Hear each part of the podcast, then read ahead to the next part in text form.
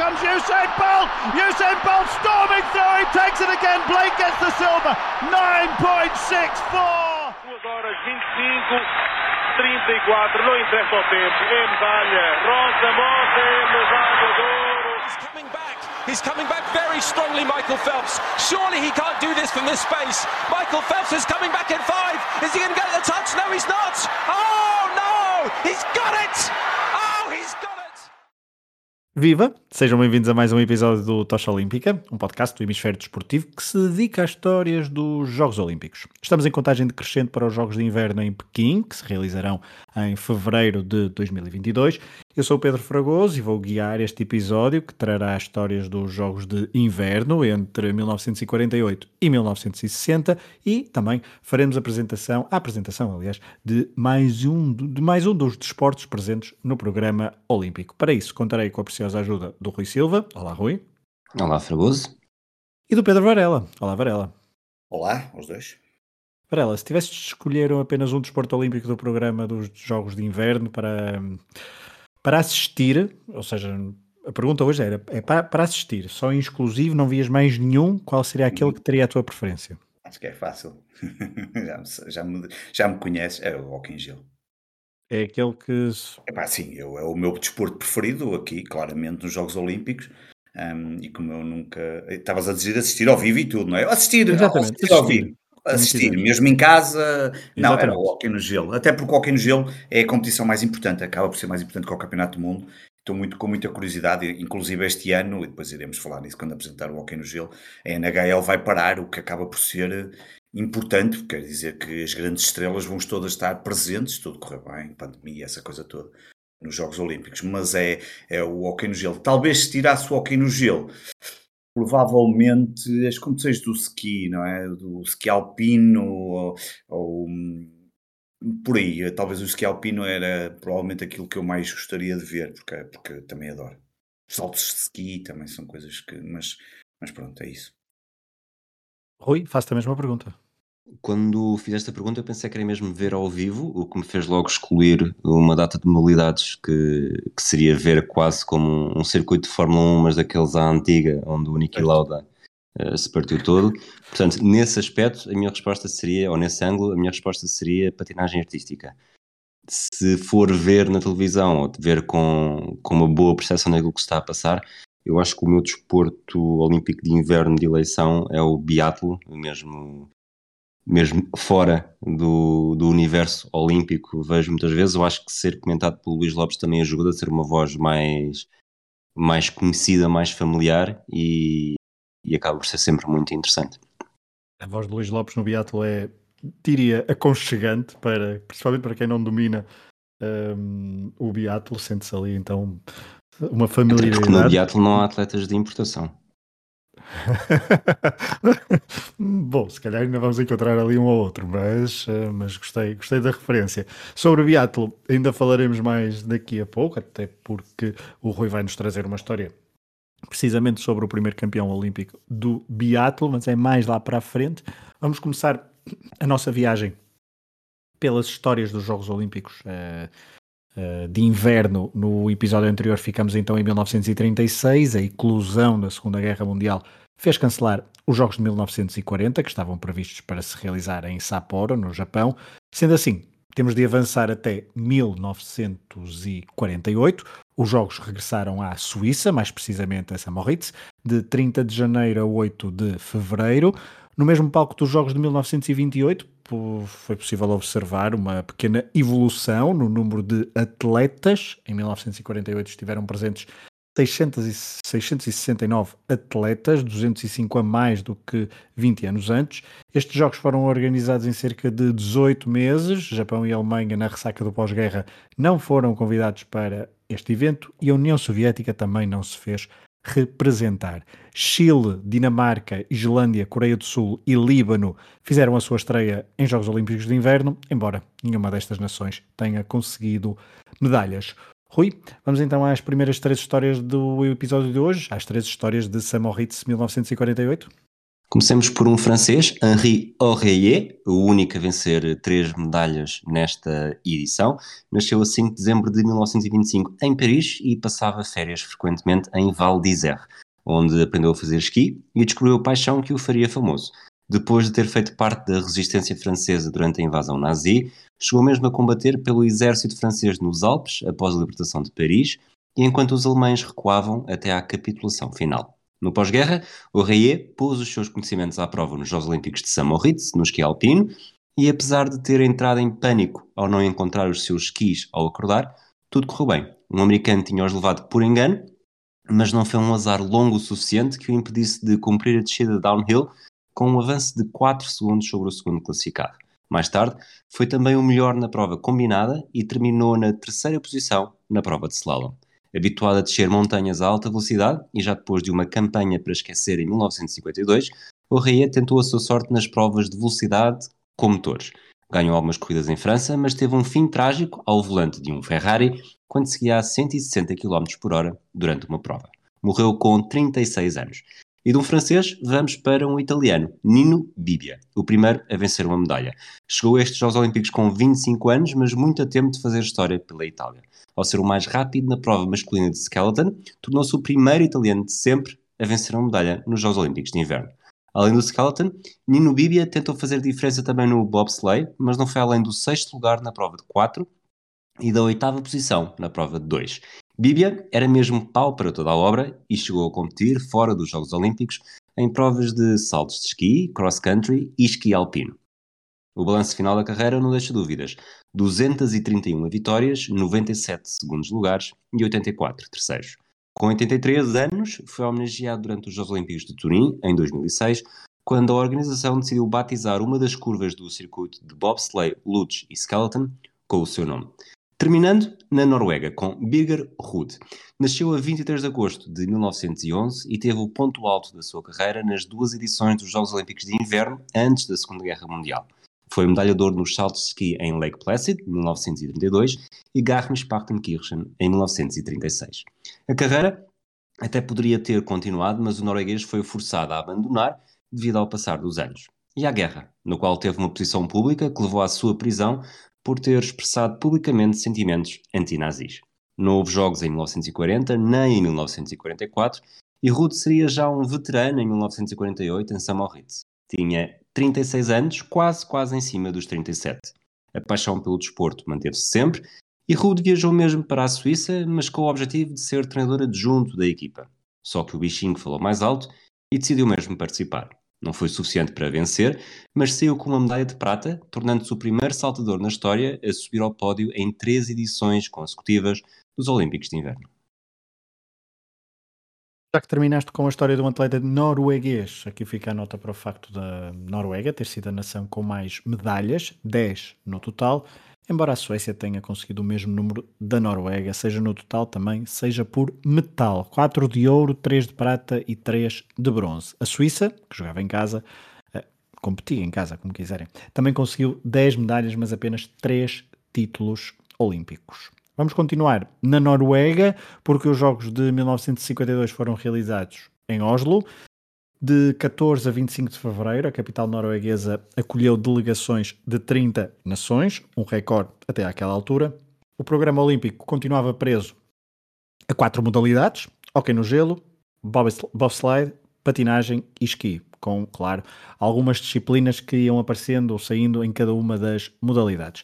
A RFA esteve presente, a RDA decidiu não aceitar o convite para participar como Alemanha Unida, a União Soviética continuava de fora dos Jogos de Inverno. Só duas nações fizeram a sua estreia em programa olímpico de inverno nestes Jogos de Oslo de 1952, a Nova Zelândia e Portugal.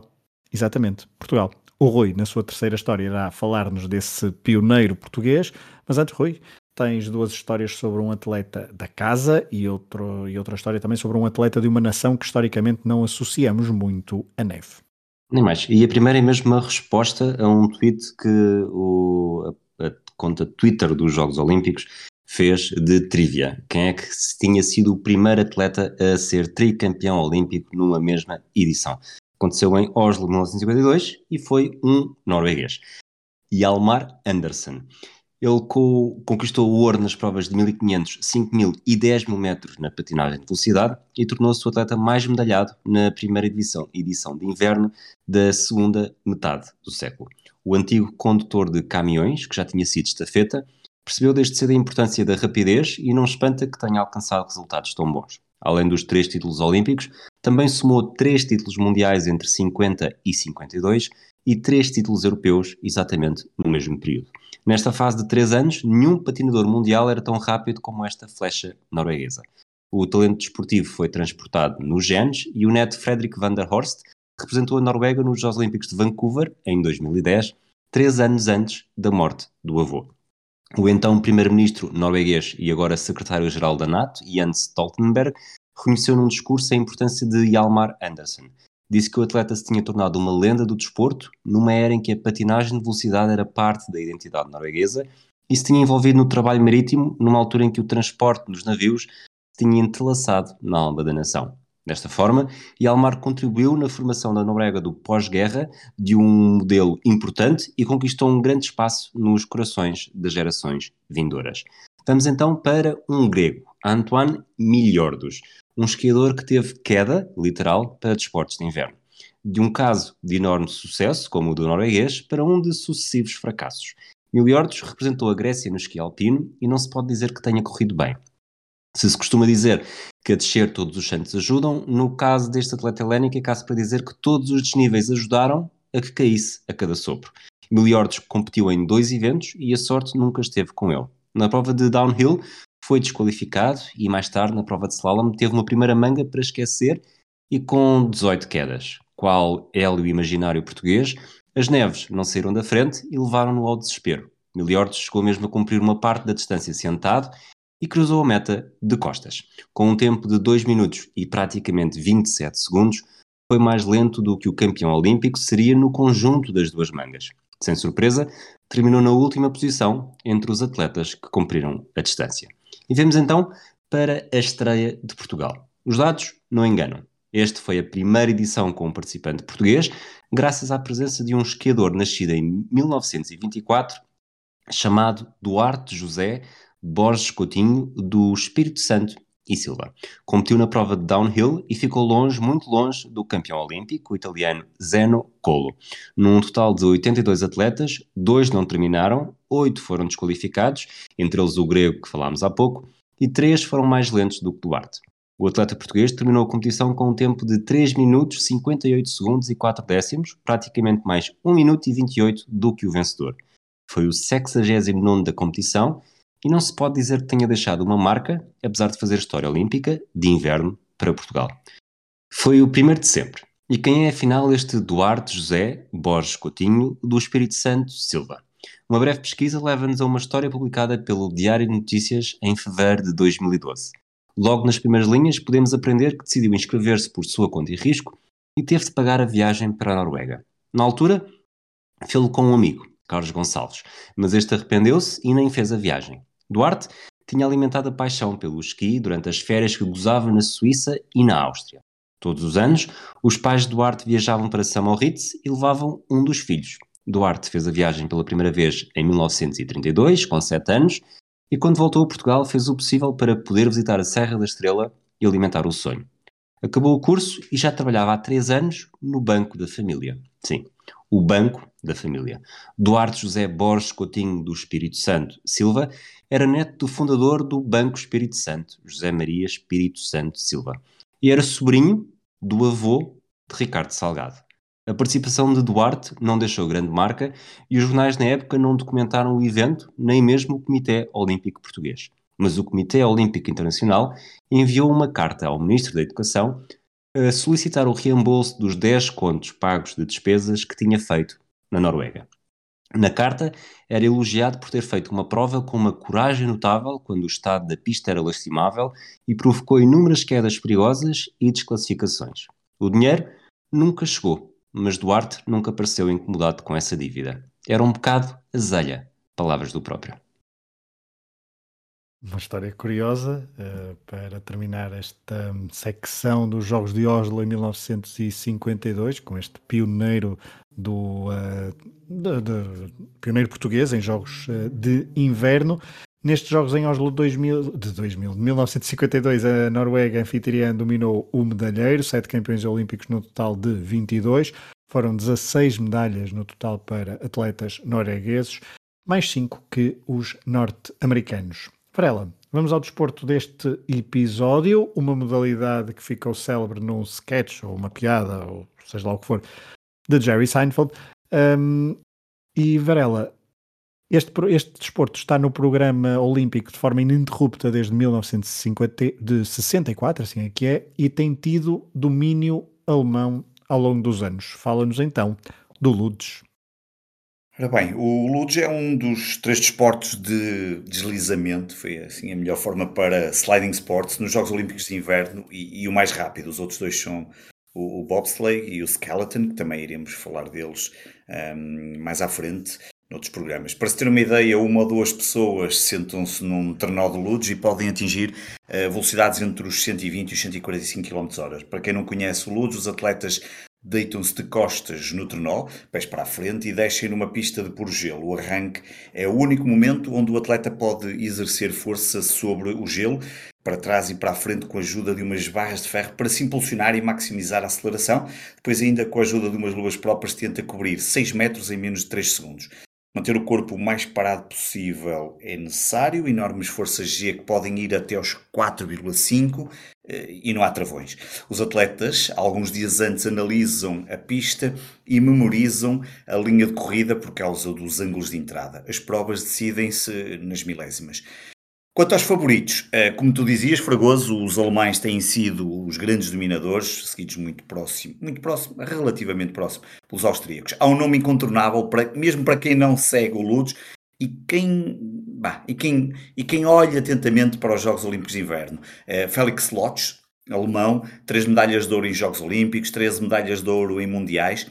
Eh, em 2018, apesar de tudo, não foi campeão olímpico, tinha tudo para vencer o ouro, mas na última corrida correu mal e acabou por ficar no quinto lugar. O campeão olímpico é David Gleicher, não sei se é bem assim que se diz, mas é qualquer coisa do género, e é também campeão do mundo uh, em mistos por equipa. No entanto, no individual, um, ficou-se uh, pelo terceiro lugar. Já do lado, isto no, lado masculino, no lado feminino, Natalie Geisenberger domina a competição, tem quatro medalhas de ouro nos Jogos Olímpicos, é atual campeã olímpica e é atleta com o maior sucesso da história feminina. Será que vai conseguir o tri? É a grande dúvida e para isso Dani Eiterberg e Julia Taubitz, também alemãs, estão lá para evitar que isto suceda, um, campeões do mundo singulares e sprint. Um, depois em duplas, os alemães também dominam, com Tobias Wendel e Tobias Hartl, que podem conseguir a terceira medalha de ouro consecutiva em Jogos Olímpicos, sendo que para isso, para evitar isso, temos lá os austríacos, atuais campeões do mundo, eh, e também os companheiros alemães de Tobias Wendel e Tobias Hartl, Tony Haggart e Sascha Benneken. Embora seja dominado por alemães e austríacos, e algumas das figuras já fomos aqui falando, um, fica esta curiosidade: o atleta com mais medalhas olímpicas é o italiano Armin Zogler, eh, que conseguiu seis medalhas, incluindo dois ouros. Quanto ao calendário, o evento vai decorrer uh, no King National Sliding Center, terá uma estreia uh, na construção da pista com uma curva de 360 graus um, a pista tem 1615 metros, 16 curvas no total, capacidade para 2 mil pessoas sentadas, 8 mil de pé. Vamos ter 12 medalhas que, em, em competição: homens singulares, duplas, mulheres singulares e team relay. Eu não, não arranjo aqui uma palavra para, para, para, para tradução. As provas começam no dia 5 de fevereiro e terminam dia 10, as finais são no dia 6 para os homens singulares, 8 das mulheres, 9 de fevereiro para as duplas e 10 para a Team Relay, para a competição uh, por equipas uh, que o Ludes vai ter nos Jogos Olímpicos de Beijing 2022. Relay, que normalmente associamos mais É a estafeta. aqui estafetas, não é? Aqui mas aqui não é bem uma estafeta, porque compete eh, uma, uma, dupla. uma, uma dupla, ou seja, eh, uma dupla não, uma mulher singular, um homem singular e depois também há os, as duplas e as duplas são só masculinas. Também creio que é isso, ou seja, não há é que- duplas exatamente. femininas. Exatamente, exatamente. duplas masculinas. Masculinas. O team relay, por isso é que eu não acabei por não traduzir, porque o que nós estamos habituados, não, normalmente o atletismo aqui não, tem, não faz tanto sentido, mas é como tu acabaste de explicar. Exatamente. Portanto, temos eh, o Team Relay, que é um. É uma competição que está, creio, no programa desde 2014. É a apenas. mais recente, é exatamente. mais, recente, portanto, exatamente. e vai, vai ao encontro um pouco desta, desta tendência de Sim, que já muitos aconteceu com os Jogos desportos Olímpicos. de Verão, olímpicos é? de verão e também de inverno de promoverem a, a participação em competições, nas mesmas competições, nos mesmos eventos de homens e mulheres. Muito bem, fica apresentado o Luz, depois do curling no primeiro episódio dedicado aos Jogos Olímpicos de Inverno, agora o Luge. Uh, Rui, vamos voltar às histórias uh, e vamos voltar aos Jogos, desta vez aos Jogos de 1956. O Comitê Olímpico atribuiu a organização à Itália, que acolheu os Jogos de Inverno então em Cortina d'Ampezzo, na região nordeste do país, nas Dolomiti. O número de nações continuou a aumentar, o número de atletas também. Só o programa olímpico se mantinha fiel então às quatro disciplinas: bobsled, hockey, patinagem e esqui. Houve alguma falta de neve para as disciplinas de esqui alpino. As autoridades italianas tiveram de transportar neve para que entre 26 de janeiro e 5 de fevereiro de 1956 os eventos decorressem com a maior normalidade possível. Portugal, desta vez, não levou atletas. Quem se estreou foi a Bolívia, o Irão e a União Soviética, enquanto RFA e RDA participaram juntas numa equipa unificada. Rui, como habitualmente tens três histórias, incluindo uma sobre um atleta soviético, mas antes vamos a outras glórias de outras nações. É, este, a cortina de ferro entrou aqui em peso uh, na cortina de peso. Primeira história para um italiano, Eugenio Monti. A década de 50 olímpica para a Itália teve muitos momentos de glória. Nos Jogos de Verão, Eduardo Mangiarotti aproveitou as provas de esgrima para se tornar um dos melhores atletas de sempre e no frio do inverno começava a desenhar-se uma nova era depois de Nino Bibia ter aberto caminho com a primeira medalha em 48, como falámos há pouco. Oito anos depois, em Cortina d'Ampezzo, nos primeiros Jogos Olímpicos de sempre realizados em Itália, depois de uma erupção no Vesúvio ter afastado os Jogos de 1908 para Londres, houve um italiano que decidiu assinalar o momento com estrondo. Lá está, Eugenio Monti começou por dar cartas no esqui alpino, mas uma lesão nos ligamentos forçou a transição para o bobsleigh. Aí, a Itália começou a ser uma potência da modalidade e Monti contribuiu para a conquista de um total de seis medalhas. Em Cortina d'Ampezzo foram duas de prata, na prova de 2 e de 4. A Innsbruck, em 64, foram duas de bronze. E a terminar a carreira, em Grenoble, em 1968, chegaram finalmente os títulos olímpicos, tanto na variante de 2 como na de 4. Eugenio Monti ganhou ainda uma sétima medalha olímpica, a de Pierre Coubertin, por culpa de um gesto do desportivismo na edição de 64. Monti apercebeu-se de que a dupla britânica tinha partido um parafuso do trenó e emprestou-lhes um seu. A dupla britânica composta por Tony Nash e Robin Dixon acabou mesmo por vencer o ouro e na variante de 4 o título também beneficiou da ajuda de Monti. Desta vez o italiano ajudou rapidamente a equipa canadiana a reparar um problema no eixo. Eugenio Monti acabou por morrer em 2003 depois de uma segunda metade de vida trágica. Divorciou-se da mulher, a filha foi para os Estados Unidos, o filho morreu de overdose e Eugênio suicidou-se com um tiro na cabeça numa altura que sofria de Parkinson.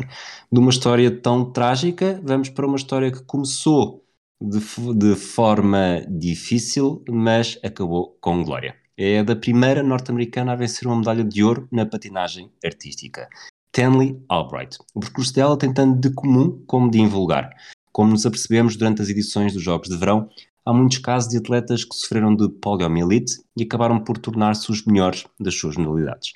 Stanley Albright reconheceu isso mesmo na década de 50, dizendo que deve ser uma consequência de ter bem presente como é não ter os músculos a corresponderem ao que querem. Depois, quando recuperam, os atletas fazem de tudo para não voltar a passar por esse momento. Por outro lado, Stanley Albright também é muito invulgar. O pai era médico cirurgião, mas não fez os possíveis para afastar a filha do desporto, perspectivando apenas uma carreira na medicina. Pelo contrário, queria mesmo que Stanley praticasse desporto. E foi assim que surgiu a patinagem artística. Depois de uma medalha de prata em 1952, a presença em 1956 chegou a estar em risco. Stanley sofreu uma queda nas semanas anteriores ao evento e sofreu um corte profundo no tornozelo. O pai entrou em ação, cozeu a ferida e garantiu que Stanley conseguisse fazer história em Itália. O fim da carreira chegou com essa medalha de ouro e Stanley Albright dedicou-se então à medicina, tirando o curso em Harvard e seguindo uma carreira como cirurgião durante mais de duas décadas. É caso para dizer que quem sai aos seus não degenera. E por último, como prometido, vamos para um atleta soviético, Yevgeny Grishin. A União Soviética pode ter demorado a entrar em Jogos Olímpicos de Inverno, mas quando o fez, fez-o com estrondo. Das 16 medalhas conquistadas em Cortina d'Ampezzo, 7 foram de ouro. E dessas 7, duas foram conquistadas por Yevgeny Grishin na patinagem de velocidade.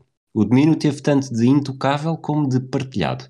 Neste ano, em 1956, venceu as medalhas de ouro nos 500 e nos 1500 metros, com um novo recorde do mundo. Mas na distância maior, foi obrigado a repartir o primeiro lugar do pódio com o compatriota Yuri Mikhailov. Quatro anos depois, mais do mesmo. Grishin repetiu a dobradinha, igualou o recorde mundial nos 500 metros e teve a medalha de ouro nos 1500 metros, dividida com o norueguês Roald Haas. Grishin terminou a carreira com quatro títulos olímpicos e uma medalha de prata alcançada nos 500 metros em Innsbruck em 1964. Foi mesmo a União Soviética que, na sua estreia em Jogos de Inverno, dominou o quadro de medalhas. Foram 16 no total, 7 ouros. Já a Itália, que organizou estes Jogos, uh, só conseguiu um título olímpico, como ouvimos o Rui contar, e mais duas medalhas de prata. Vamos para os Jogos de 1960, os últimos deste episódio do Tocha Olímpica. Quando pensamos em Califórnia, hum, não é em neve, nem em frio, nem em desportos de inverno que não são as primeiras coisas que nos vêm à cabeça. Pensamos em sol, em estrelas de cinema, em nadadores salvadores nas praias do Pacífico e talvez em desportos radicais. Mas a verdade é que em 1960 foi neste estado norte-americano que os jogos se realizaram em Squaw Valley de 18 a 29 de fevereiro. A escolha deste local foi algo polémica, mas no fim foi mesmo na Califórnia que os atletas competiram. Dada a distância e pelo facto de ainda estarmos em 1960, o número de nações e atletas participantes baixou em relação a edições anteriores. Só a África do Sul se estreou em Jogos de Inverno e as duas nações alemãs continuaram a competir de forma unificada em plena Guerra Fria. No programa olímpico, o bobsled não esteve presente pela primeira e única vez, dando lugar então à tal estreia do biatlo que falamos no início do episódio. Daqui a pouco então o Rui contará a história do primeiro campeão olímpico de biatlo. Antes vai falar de atletas alemães e soviéticos. A União Soviética nos Estados Unidos não boicotou o evento e voltou a ser a nação com mais medalhas e com mais ouros. Rui, vamos às três histórias dos Jogos de 1960, as três últimas histórias do episódio de hoje. Começamos precisamente com a história de uma soviética, mas antes de falarmos de Maria Gusakova, vamos recuar até aos Olímpicos de Verão de 1952, em Helsínquia. Na Finlândia, Emil Zatopek foi a grande estrela da prova com os títulos olímpicos nos 5 mil, 10 mil metros e na maratona. Mas quando chegou a casa, havia quatro medalhas, porque a mulher, Dana Zatopkova, tinha sido campeã no lançamento do dardo. Oito anos depois, nestes Jogos de Inverno de 1960, foi um casal soviético a fazer história, mas aqui a mulher saiu por cima. Maria Guzakova conseguiu a medalha de ouro nos 10 km do cross-country e contribuiu para a medalha de prata na estafeta dos 3 por 5 km. Já o marido, Nikolai Gusakov, não foi além da medalha de bronze no combinado nórdico. Gusakova pode não ser tão famosa como Zatopek, nem conquistar tantas medalhas, mas a família conseguiu levar uma medalha de cada para expor em casa. Não é para todos. Depois, falamos de Georg Thoma, um alemão que tornou o combinado nórdico não nórdico. A prova que Gusakov venceu a medalha de bronze foi mesmo histórica. Foi a primeira vez em edições dos Jogos de Inverno que o campeão do combinado nórdico, lá está, não era nórdico. A Noruega tinha feito o pleno no pódio em 24, 28, 32 e 36. A Finlândia e a Suécia tinham aparecido a conquistar medalhas em 48. Em 52 tinha voltado a haver ouro e bronze para a Noruega, com uma prata para a Finlândia, e em 1956 um polaco tinha sido o primeiro a furar o domínio nórdico com a medalha de bronze. Esta hegemonia parecia intocável, mas esta edição dos Estados Unidos em 1960 marcou a diferença. Foi o ano em que o combinado nórdico foi germânico. Georg Thoma bateu o norueguês Tormod Knudsen e marcou de forma definitiva a abertura da modalidade a outros países. Para terminar, a prometida estreia do biatlo. A edição, como já dissemos, marca essa estreia, depois de ter sido uma disciplina de demonstração em algumas edições, exclusiva para militares. O biatlo foi acolhido pelo Comitê Olímpico Internacional e, como seria de esperar, foi um sucesso quase imediato. A formação de atletas para o biatlo também não espantou muito. O mais comum seria sempre alguém com passado no cross-country e com habilidade para a caça. Ou, por outras palavras, atletas oriundos de países com muita neve e que tinham na caça uma das formas de sobrevivência. O campeão olímpico inaugural foi um sueco, Klaas Lestander. Na Califórnia, cumpriu os 20 km sem falhar um único tiro nas quatro estações espalhadas pelo percurso. Apesar de ter cumprido o percurso com um tempo mais lento do que 14 adversários, não teve nenhuma penalização e isso acabou mesmo por fazer a diferença. Curiosamente, o tempo mais rápido foi para um francês. Victor Arbé cumpriu a distância em 1 hora, 25 minutos e 58 segundos, cerca de 8 minutos mais rápido do que Lestander, mas falhou um total de 18 tiros em 20 possíveis, o que gerou uma penalização de 36 minutos. Essa foi outra das curiosidades desta prova.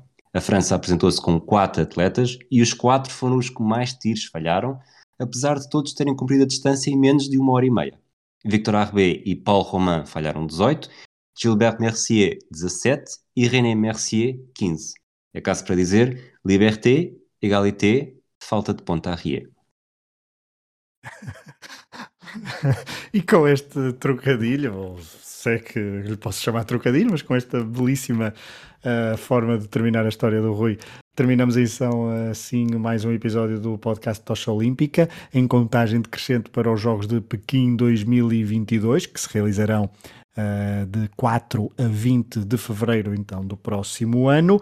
Tocha Olímpica, um podcast do Hemisfério Desportivo. Dentro de sensivelmente duas semanas voltaremos com mais histórias sobre edições passadas dos Jogos Olímpicos de Inverno e também com as, as apresentações dos desportos que estarão em prova em Pequim 2022. Um abraço a todos, obrigado por terem estado desse lado. Here comes Usain Bolt! Usain Bolt storming through, he takes it again, Blake gets the silver, 9.64! 2 horas 25, 34, não interessa o tempo, é medalha, Rosa Mota, medalha de ouro! He's coming back very strongly, Michael Phelps. Surely he can't do this from this space. Michael Phelps is coming back in five. Is he going to get the touch? No, he's not. Oh, no! He's got it! Oh, he's got